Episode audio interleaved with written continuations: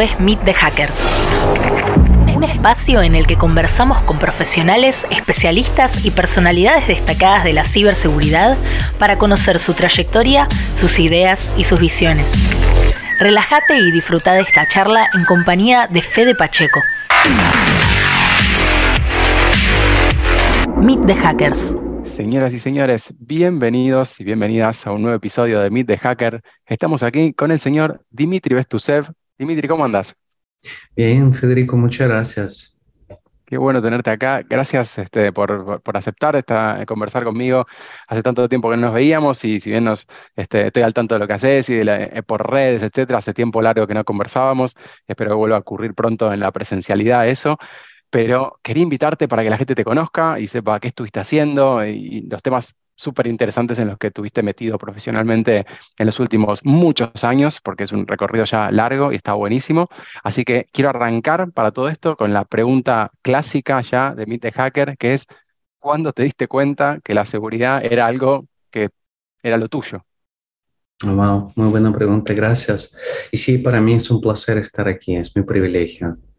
Gracias. Ah, la vida fue interesante porque cuando, recuerdo que eran los años 90 y ya las computadoras estaban entrando, no tan fuerte, pero por ejemplo en el trabajo de mi mamá, ellos tenían algunas máquinas que ya iban a dar de baja. Y entonces, en vez de botarles al basurero, le preguntaron a mi mamá si es que quería ella tenerlo, o sea, tomar esta compu y llevarlo a la casa. Y era un ah, X86, o sea, ese era un, una un XT86 tenía 11 megahercios, el CPU, eran 16 ah, colores, no 250.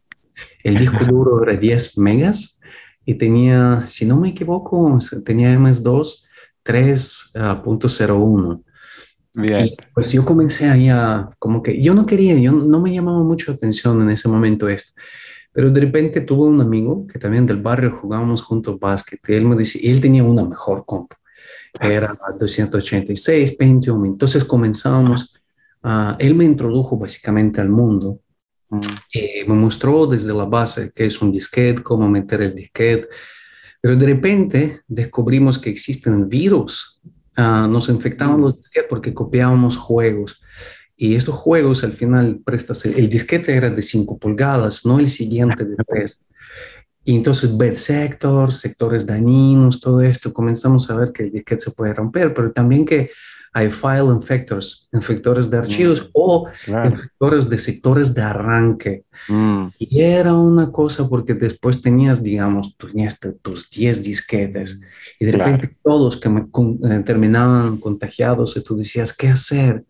¿Qué hacer ahora con esto? ¿Cómo limpiarlo? Entonces comenzamos a descubrir qué hay. Y en ese momento nos dimos cuenta que había uh, un pocos antivirus, AIDS Test, había el eh, MS Check y algo más, no recuerdo pero eran como muy malos porque no había protección residente, es decir, eran escalas, podías ejecutarlo a escanear un disquete, pero si ya lo metiste y le pusiste, no sé, a dos puntos slash y le leyó el sector de arranque y tú no habías escaneado, se infectó. Ya, claro, claro, claro. Estábamos, que era muy, muy doloroso. Entonces, él y yo, él se llamaba Iván, y yo dijimos que hay que hacer algo y programamos nuestro primer antivirus.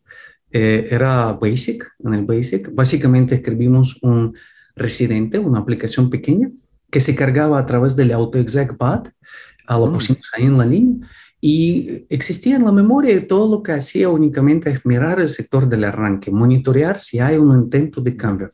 Y si es que había un intento de cambio, no podía proteger, pero podía alertar. Entonces le pusimos que sonara ahí la computadora, pam, pam, pam.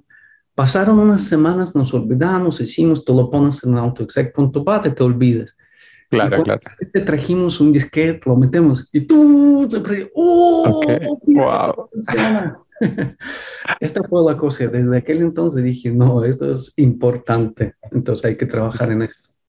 Qué bueno. A ver, situame, situame en tiempo y espacio. Estábamos, ya estabas en, estabas en Rusia, que primaria, secundaria, ¿qué edad tenías?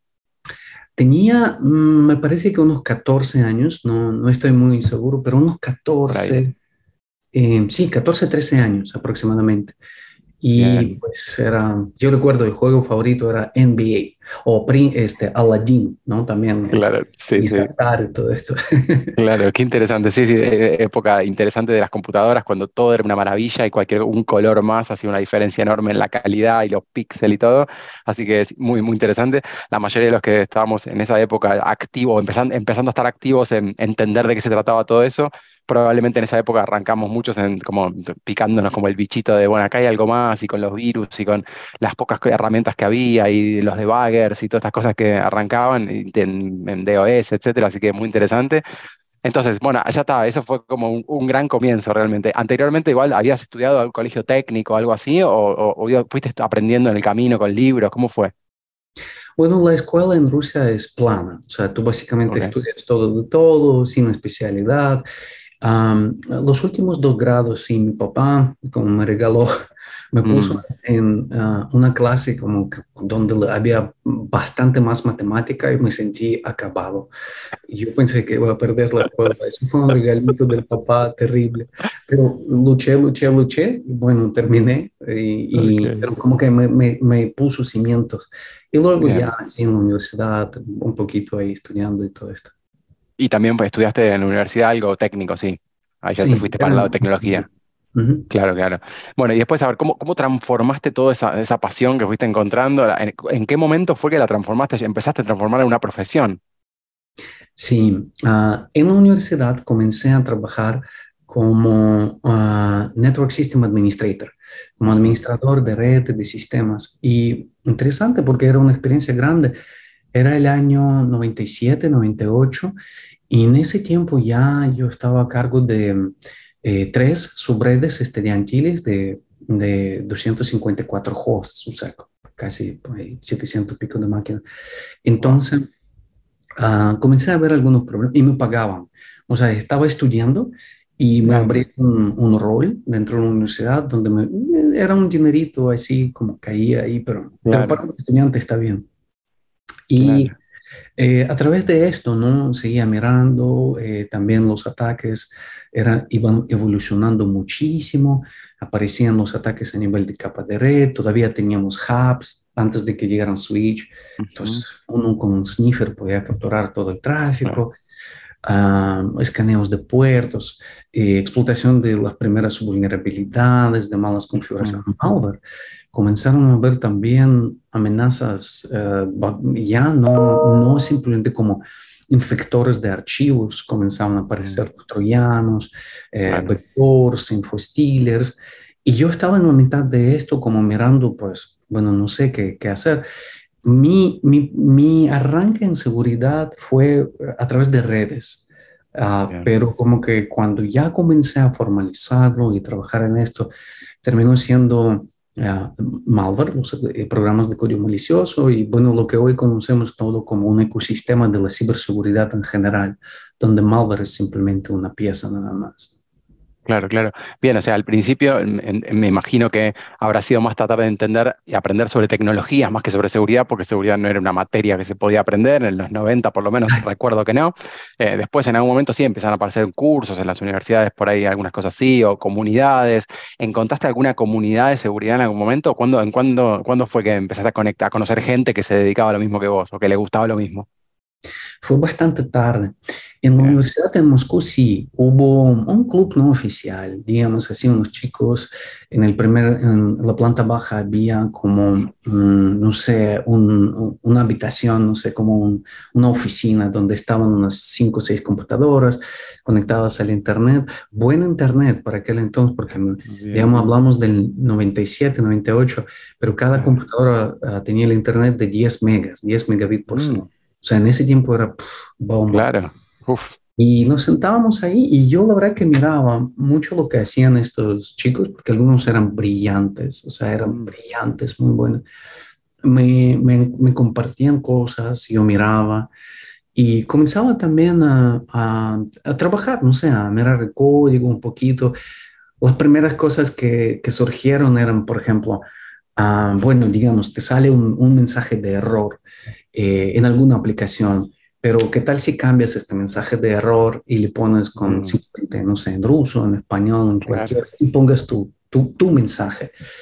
Bueno, cosas como estas eran como primeras como excursiones dentro del código, pero la comunidad, ah, yo creo que para mí fue más que nada descubrir muchos años después, cuando ya llegué a estar en el Ecuador, porque viví también en el Ecuador muchos años, mi esposa es del Ecuador, y de repente comienzo a descubrir, bueno, hay mundos ahí de la gente que comparte información, uh, en varios idiomas, en español, en inglés había un montón, en español poquísimo en ese momento, en ruso había, pero está ahí lejos y, eran a veces como mm, datos demasiado técnicos para mí en ese momento, eran como, no entendía mucho lo que, lo que estaba hablando ahí. Y, y, de poco a poco, ¿no? Iba metiéndome. Claro, claro. Y a ver, ¿tuviste, ¿aprendiste primero inglés o primero español? ¿Cómo fue esa parte de la vida? Sí, aprendí primero inglés, uh, luego lo olvidé porque comencé a estudiar el español. Con el, el, español lo desplazó, lo arrasó. ¿sí? Claro, claro. Y yo dije, ¿para qué? ¿Quién necesita inglés? Si yo voy a vivir en América, llego ahí, vivo así, caché, todo cómodo, y de repente, no, hace falta inglés. Y yo, wow, eso quedó bien embotellado. ¿Cómo sacarlo ahí? entonces, de, a poco, de a poco tocó también recortar, eh, especialmente, no sé, recuperar la fluidez, pero todo hasta escribir para no ser como, como, como, como todos cuando aprenden el... Claro, claro. Estás luchando con todo, ¿no? Claro, claro, sí, creo que se, tarda bastante en, lograr esta fluidez, por supuesto, pero um, eh, es interesante que también uno se va dando cuenta qué es lo que le sirve en función de, lo que pasa en la vida en ese momento. Si en ese momento tengo que estudiar inglés para, o sea, para aplicar a una empresa, para, o, sea, porque me mudé a otro país y habla, no hablan inglés, inglés nativo, pero hablan un idioma, inglés es el idioma en el que nos encontramos entre, no sé, el holandés y yo por ahí, eh, es, interesante eso, o sea, que a veces te obliga a encontrarte en un punto medio, entonces casi que no se puede escapar uno del, idioma. En cambio, del, español, si, si no, no vives aquí, la verdad, yo, estoy, yo vivo en España en este momento, pero mm, la realidad es que en Latinoamérica, si no es por alguna necesidad en especial, uno diría, bueno, está bien, vamos a estudiarlo porque este, el inglés, porque lo necesitamos, pero el español, ¿quién lo estudiaría? Nos preguntamos. Sin embargo, es uno de los idiomas más hablados del mundo. Así que mm, esto por cantidad de población por lo menos, así que esperemos que, que, se, construya material y, contenidos y conocimientos en español, que por supuesto es, más complicado. ¿Y cómo es este, hoy en día el conocimiento que, que, encuentras? En, ¿Hay algo, alguna bibliografía en particular que mantienes de tanto inglés como de, ruso en particular? ¿Se genera material en ruso interesante, eh, actualizado, por ejemplo? Sí, sí, existen varios uh, Hubbard, ¿no? por ejemplo, un sitio Hubbard. Uh, hay comunidades donde tú puedes leer. Ahora hay mucho también movimiento en, Telegram, ¿no? Hay mm, mucho en Telegram donde uno puede leer. Lastimosamente, eh, algunos de estos grupos se han vuelto por, por la guerra en Ucrania, como que tú puedes mm. percibir, como que, ah, parece que el, que maneja este canal es como que está por ahí, ah, mm, este es de acá. Y a veces lees esto y cuando comienza a mezclar geopolítica, toca como que filtrar. Bueno, ¿cuál es el punto? A ver, vamos, ¿cuál es, cuál es el post? Ah, es esto, ya listo, bueno, vamos. Claro, es interesante porque de hecho eh, me imagino que debe haber, eh, debe haber diferencia entre lo que piensan las personas, independientemente de, trabajar en ciberseguridad, puede, tener ideología de un lado o del otro, pero lo, hago la analogía con lo que tengo más cerca. Cuando nos conocimos yo trabajaba en la industria antivirus y, tú también, este, y, me pareció interesante que independientemente de la, de, la empresa, la organización, etcétera, en el fondo nos se conectaban las personas y compartíamos cosas y, y eso era parte de la comunidad, de generar comunidad.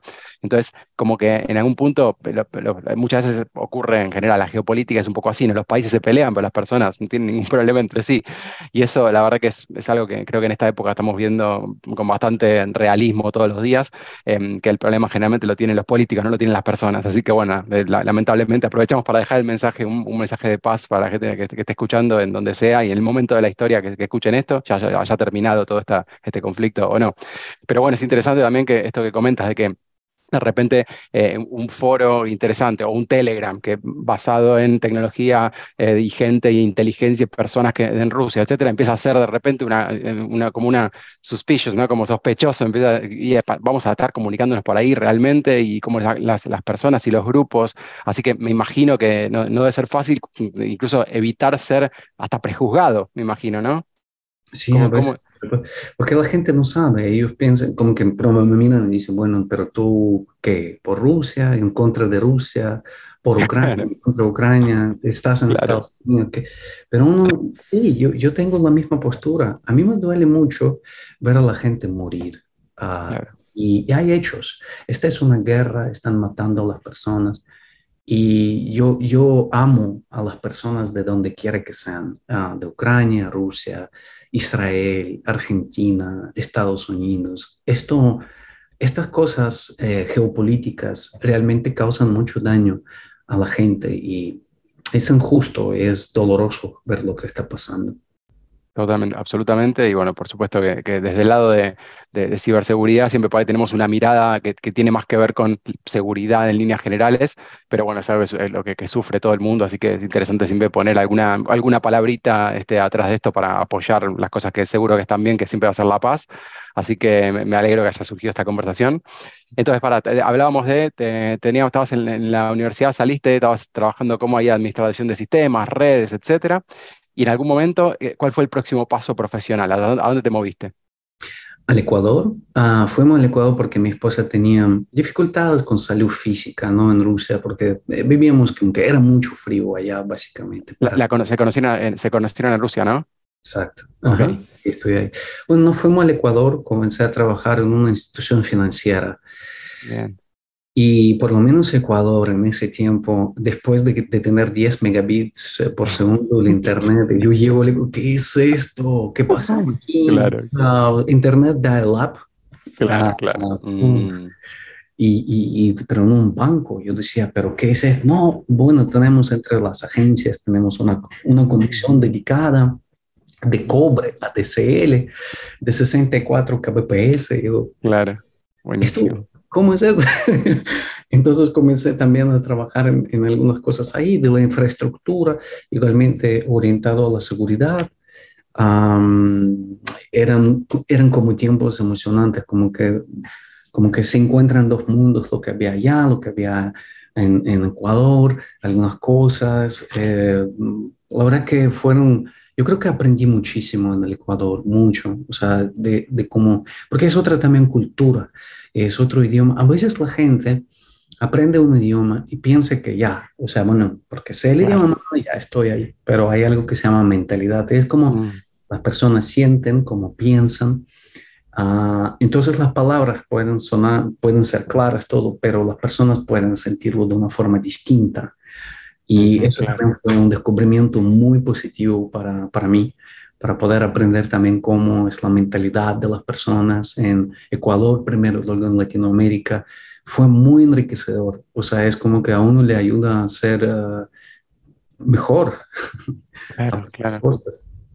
Sí, sí, es, cierto. Creo que incluso conociendo culturas que aparentemente son, son, tienen parecidos, pero tienen también sus diferencias, incluso en lugares cercanos. En países muy grandes pasa. En, Argentina pasa entre provincias, me imagino que en Rusia pasa entre regiones, en Brasil pasa entre regiones, en Estados Unidos pasa entre los estados. Y en los países grandes tienen esto, que incluso las culturas cambian un montón entre norte, sur, este y oeste. Así que me, imagino que eh, percibirlo desde afuera se deben notar mucho esas diferencias también. Y incluso para nosotros como nativos hispanoparlantes nos encontramos con diferencias cuando hablamos con Colombia, con España, etcétera, y, está bueno, siempre es enriquecedor, me parece eso que, como bien dices, para como que nos pone en un lugar, como bien decías, como nos hace, nos hace humildes, ¿no? tratar de entender al otro y tratar de, como de comunicarnos ya de por sí, es, una, es un gesto de como tratar de, estar abierto y receptivo a, a, los otros, me parece que es interesante. Entonces te fuiste ahí a trabajar, industria financiera, eh, siempre con la mentalidad seguridad, lógicamente ya tenías tu, chip instalado y en, de ahí por ahí cerca ya empezaste, entraste en la industria de antivirus o tardó un tiempo más. Fui, fui a trabajar también en una consultora, básicamente una compañía que te daba toda clase de servicios y hacía también varios proyectos, eh, proyectos de, no sé, eh, construir los sistemas de detección de intrusos, firewalls, ah, también sí, protección endpoint, no se llamaba ni siquiera endpoint, antivirus, punto. Eh, y luego ya, pero yo buscaba. El otro día me, me puse a buscar aquí unos documentos, yo eh, estaba rebuscando en mi correo y encontré esos correos que había enviado añazos atrás a muchas compañías de antivirus. Es como que decía, eh, mira, yo vivo aquí en el Ecuador y algunas compañías ya no existen a las que había escrito porque eran pequeñas, quebraron, lo que sea.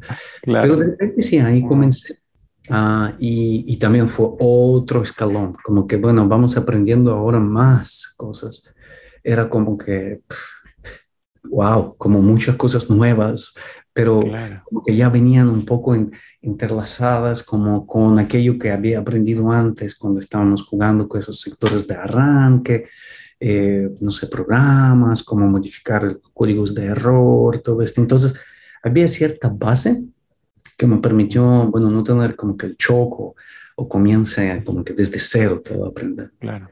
Claro, sí, me imagino que esa base no, no era poco y era, era gran parte de, la barrera de entrada de mucha gente, porque a veces este, la dificultad para ingresar en por ahí, eh, la, la, ciberseguridad lógicamente tiene múltiples aspectos. Creo que uno de los más complejos es cuando hablamos de software a bajo nivel, assembler, hardware, reversing, esas cosas que están más cerca del hardware, eh, me parece que tienen un nivel de complejidad técnica mayor y eso hace que la barrera de entrada para los que quieren dedicarse a eso es un poco más alta. Entonces no es que, bueno, me dedico a cualquier cosa, voy a elegir, me hago, hago reversing. No, bueno, vamos vamos a poquito, vamos a hacer debugging, nada, pará, primero tienes que aprender todas estas cosas. Y eso, lógicamente, que si uno ya lo tiene, es una, abre, abre una puerta mucho más grande a nuevos temas, entre los cuales está, por supuesto, toda la parte de, la industria, la industria antivirus, que es, me parece, a mí me parece una de las más lindas en cuanto a todo lo que abarca y todo lo que puede hacer y por, para bien, por supuesto, por la gente. Así que bueno, y ahí, ahí es donde te conectaste finalmente con la industria y, entraste por la puerta principal o, o tardó tiempo eso. Uh, sí, llegué a trabajar, pero mi rol fuera como technical consultant, como que consultor técnico. Y, y, no, y era básicamente, ahora entendiendo como terminología, ¿no? Era pre-sales engineer, algo así. Claro. Entonces tenía que dar la presentación, pero me gustaba, o sea, yo me sentía como que, ah, mira, de aquí hay ataques, esto, otro. Y um, Rayo, un muy buen amigo, trabajamos con él, él fue mi jefe, Uh, él me, me, ayudó mucho. O sea, con él yo decía, pero ¿dónde saco telemetría? La industria mm. era muy distinta. Él había desarrollado eh, honeypots uh, de baja interacción. Uh, básicamente, como que em, sistemas ¿no? que registraban los ataques, que alguien usaba en el mapa, entonces podías decir qué, qué protocolo es, de dónde. dónde. comenzamos entonces a instalarlos dentro de Latinoamérica, en diferentes países. Instalé creo que en unos 5 o 6 países y ¡bam! apareció telemetría. Siguiente paso fue, bueno, vamos a mail traps, como que honeypots, pero de mail, ¿cómo?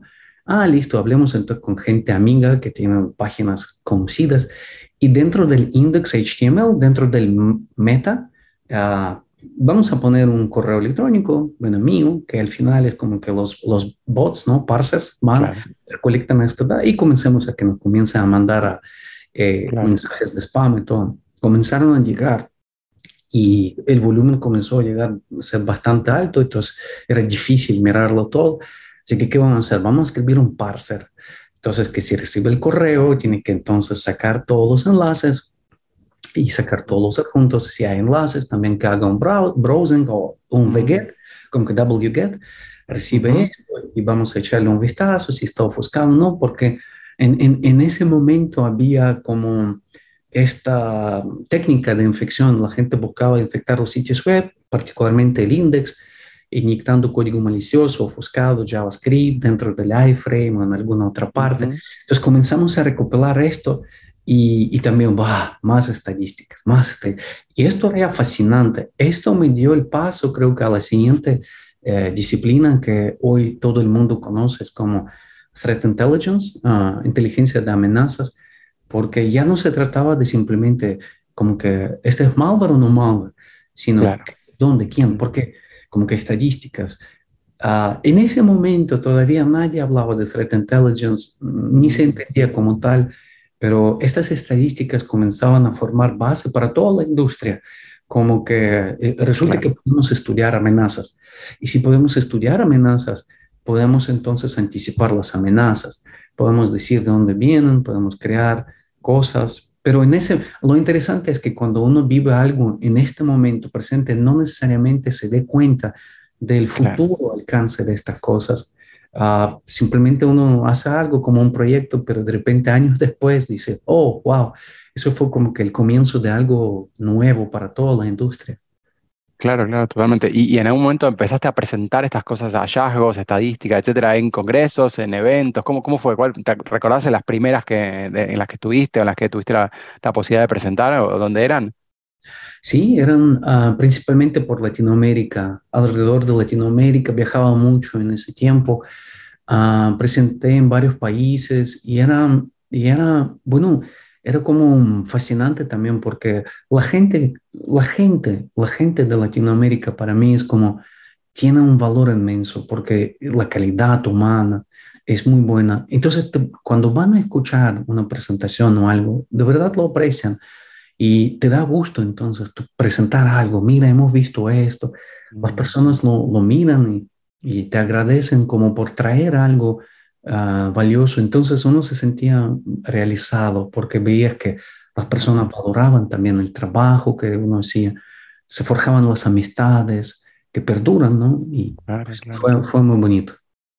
Interesante, interesante porque eso también me parece que cruza un, un, puente muy lindo, que es cuando las comunidades técnicas se transforman después en grupos, que a veces son grupos de, simplemente de colegas o de, de, buenos conocidos, como decimos en Argentina, y muchas veces de amigos, que, porque es un grupo de pertenencia también, ¿no? Es un grupo con el que uno se identifica con los valores de ese grupo, con las ideas, y termina siendo un grupo de amigos en muchos casos. Eh, y en ciberseguridad creo que hay, hay mucho de esto, las comunidades eh, tienen muchas de, estos perfiles de gente que por ahí no les gusta tanto estar afuera en un, en un, boliche, pero por ahí sí juntados en algún lugar este, alrededor de unas computadoras, es un lugar más natural para, para nosotros. Entonces es interesante cómo así se, se formaron al principio muchos de las primeras, los primeros grupos que después eh, eventualmente terminaron haciendo sus, sus, eventos y reuniendo gente y creando comunidad, como fue el caso de Coparty, así que creando comunidad a partir de un evento, un grupo de amigos, etcétera. Así que son como grandes casos de éxito, me parece, como ocurrió en Estados Unidos también, eh, y en, muchos países en Latinoamérica eh, tuvieron historias similares, así que es un, es un lindo punto para marcar esto de, de, de cómo, cómo, pasa muchas veces lo profesional a la parte más, más, personal. Quiero aprovechar esto para preguntarte sobre, independientemente de la parte técnica, me imagino que técnicamente habrás aprendido un montón de cosas en, tu transcurso de, ¿cuántos fueron? 15 años en la industria antivirus, más o menos, un montón de tiempo espectacular. Em, ¿Qué, es lo que, de, las cosas que no son técnicas, qué aprendizaje te llevaste como persona, como algo, que te haya dado información que no sea tan técnica, algo que, que aprendió Dimitri esto, todo este tiempo? Sí, ah, hay, muchos, hay muchas cosas ah, que continúo aprendiendo. ¿no? Una de ellas es que, por ejemplo, nuestras capacidades técnicas Ah, pueden ser diferentes de las personas, ¿no? Ah, las personas tienen diferentes aptitudes, uno puede ser mejor en un, en un ambiente como en un área de trabajo, otro en otro, pero siempre es muy importante mantener ah, la integridad, ¿no? Entre nuestro, como nosotros las personas, respeto, ¿no? Trato bueno a veces en el camino, claro, te encuentras con algunas personas que mm, son como no necesariamente maduras o, o, quizás tienen un ego demasiado elevado. Ah, existen toda clase de personas. Por esto trato de siempre de recordar que es muy importante ah, tratar a todos con respeto siempre.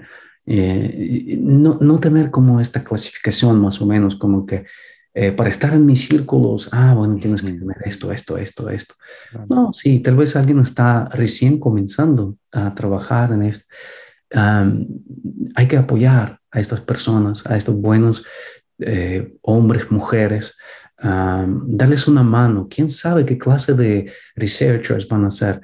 Incluso no tener miedo de prestar su nombre, porque a mí me pasó algunas veces, yo eh, muchos años atrás, por ejemplo, tenía un tema y yo quería presentarlo con alguien, pero era como, yo era un poco como, en inglés le llaman naive, como que inocente, y le contactaba a alguien como súper, súper, súper nombre, persona, que me parecía que, bueno, pero acabo de hablar con él, ahí cenamos juntos. Le decía, hey, presentemos juntos este tema. El tema era mío, pero no me decía directamente, mm. sabes que contigo no puedo presentar, como que presenta tú solo. Me decían, como que déjame pensarlo y de repente presentaban eh, con otra persona y, claro. decía como que, ok, no estoy a nivel de esta persona.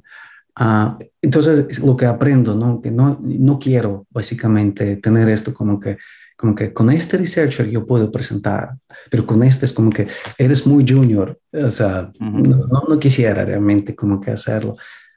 Pienso que es muy importante dar la oportunidad real, o sea, de, con el apoyo a, a, a, todos y tratar a todos con, con igual, o sea, con dignidad, con oportunidad, la vida es redonda, da vuelta. Después esos muchachos te van a ayudar a ti. Totalmente, totalmente. Me, gusta esta circularidad del, cíclica del tiempo y de las cosas que, de la vida en general. Va mucho más allá de la seguridad, así que está buenísimo. Y claro, cuando te, a ver, cuando te tocó trabajar, te tocó trabajar seguramente con, en, tus propios equipos, con gente muy técnica, muy, de mucha, muy capacitada, con mucho conocimiento, que seguramente en algún momento fueron más junior, etcétera. ¿Qué, qué tipo, qué cosas te sirvieron más, eh, como que qué habilidades te sirvieron más para gestionar a, a, grupos de gente incluso podían saber técnicamente más que tú probablemente. ¿Qué, qué te ayudó a, en general a gestionar esos, esos equipos muy técnicos? Sí, muy buena pregunta también. me di cuenta que hay que tener uh, como y seguir desarrollando soft skills, ¿no? Habilidades blandas. Esto no es eso no es bueno, te enseño cómo hacer esto otro. Es crear un ambiente de amigos y amigos de verdad, donde las personas que trabajan contigo se sientan cómodos, que ellos entiendan que no son como que, bueno, si no te gusta, tú sabes, podemos encontrar a alguien más, no te preocupes. Es más bien como que valorar a cada persona, comprender que cada, cada persona es un individuo con su diferente personalidad y el hecho de que su personalidad sea diferente no quiere decir que sea mala, por ejemplo. Eh, porque no se siente diferente o tenga otras, otro tipo de, no sé, de visión a la vida o de bromas. Entonces, cosas como eh, comprender a, a, los chicos con los que he trabajado, hacerles sentir que son importantes, que somos un equipo, pasar tiempo juntos incluso, no, pero mira, compartir las cosas de la vida, ah, mira, estoy haciendo esto, esta es mi familia, ha permitido crear lazos fuertes que de repente ya no estamos en la misma compañía, ah, pero nada ha pasado. O sea, seguimos siendo amigos uh, completamente como antes. Eh, no existe ninguna ruptura o como que, bueno, ya, como que por lo que no estoy ahí, no, no tenemos nada de qué hablar. La, la amistad continuó. ¿Y por qué? Porque fue una amistad de verdad. No fue porque, bueno, tenemos que ser amiguitos, porque tenemos que claro con los objetivos de negocio y si no, no hay bono. Claro, claro, claro. Sí, sí, e, es súper interesante ese, fenómeno cuando muchas veces uno por ahí cambia los equipos de trabajo y los equipos y esas personas siguen conectadas y se siguen relacionando en parte como si siguieran siendo equipo, ¿no? O sea, yo estoy en algunos grupos de WhatsApp, etcétera, de eh, colegas y amigos de, de, otras empresas, etcétera, y eso pasa mucho, ¿no? Uno está cruzado y continúa un poco sabiendo qué está pasando ahí y eso porque se formó algo en el medio que, este, que está bueno y que uno sigue compartiendo, está bueno, está buenísimo.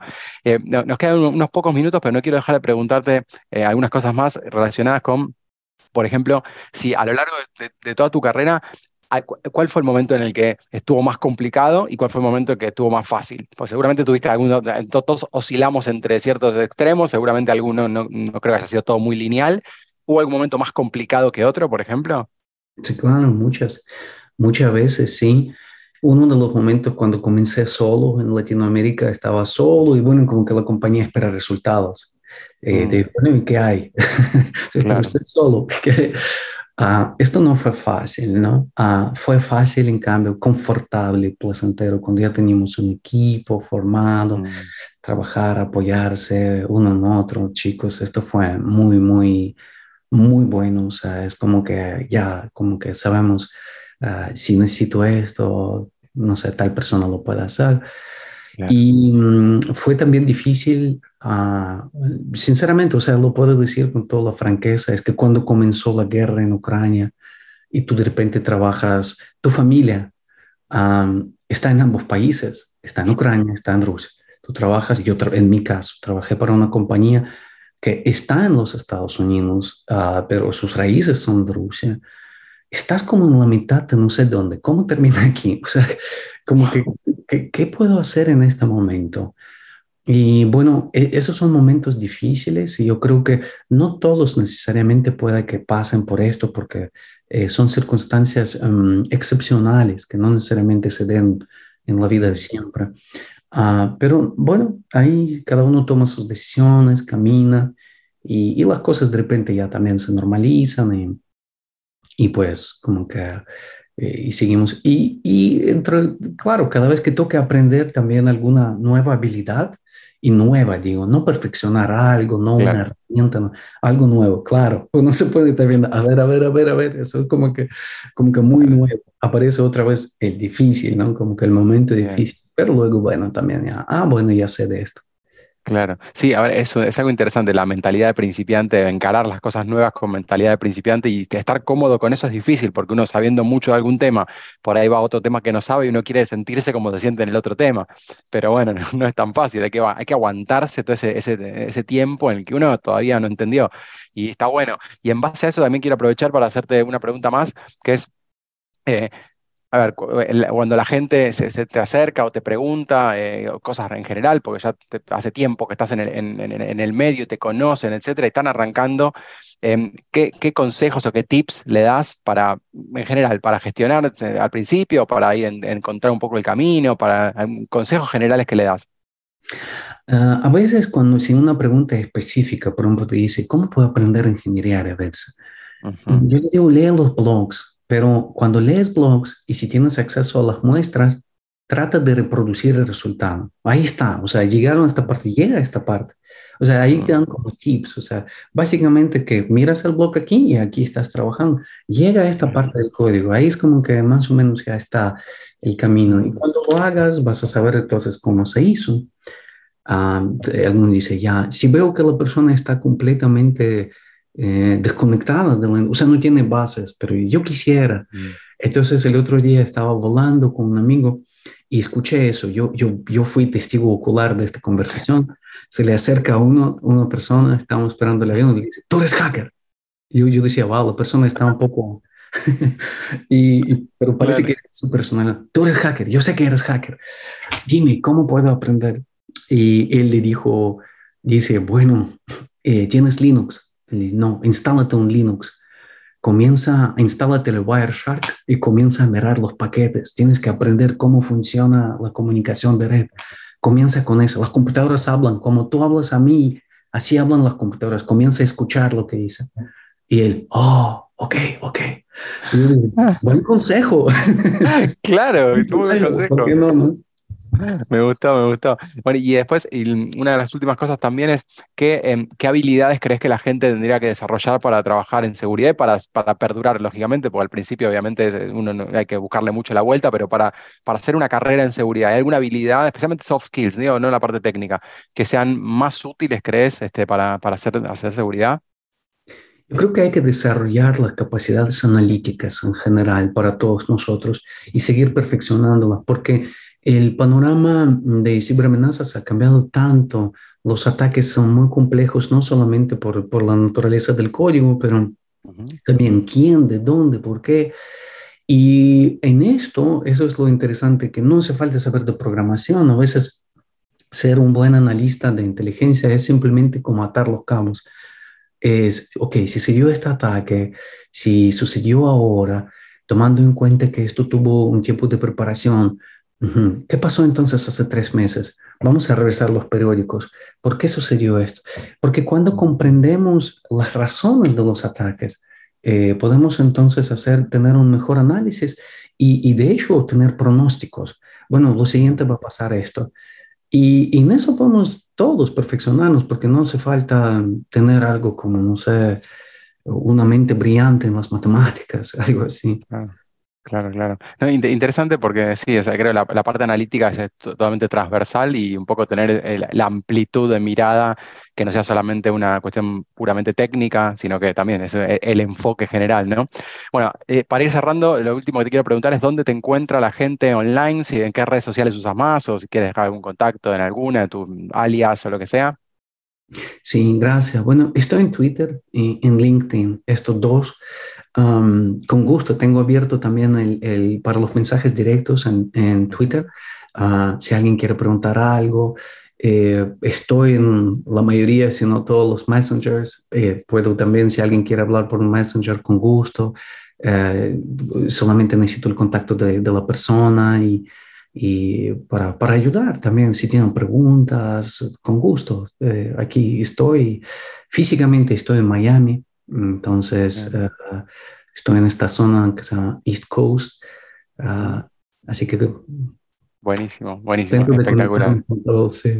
Contacte, contáctenlo. Este, no sé si por qué este, mm, eh, eventos te estarás moviendo, seguramente en Estados Unidos habrá muchos eventos también, em, así que seguramente nos volveremos a cruzar en algún evento. Así que te agradezco mucho por esta conversación. Me pareció muy interesante tu, tu, tu, enfoque y en general tu perspectiva sobre, en, general sobre la vida, particularmente sobre la ciberseguridad. Así que te agradezco mucho y espero que nos veamos pronto. Muchas gracias, Federico. Es un placer para mí. Gracias por esta invitación. Nos vemos pronto. Chao, chao. Esto fue Meet the Hackers. Condujo Fede Pacheco. Si te gustó la entrevista, compartila en tus redes, difundila entre tus contactos y seguinos en Spotify. Ah, lo más importante, no te pierdas el próximo episodio. Para saber más sobre Ecoparty, visita ecoparty.org o seguinos en arroba ecoparty en todas las redes sociales.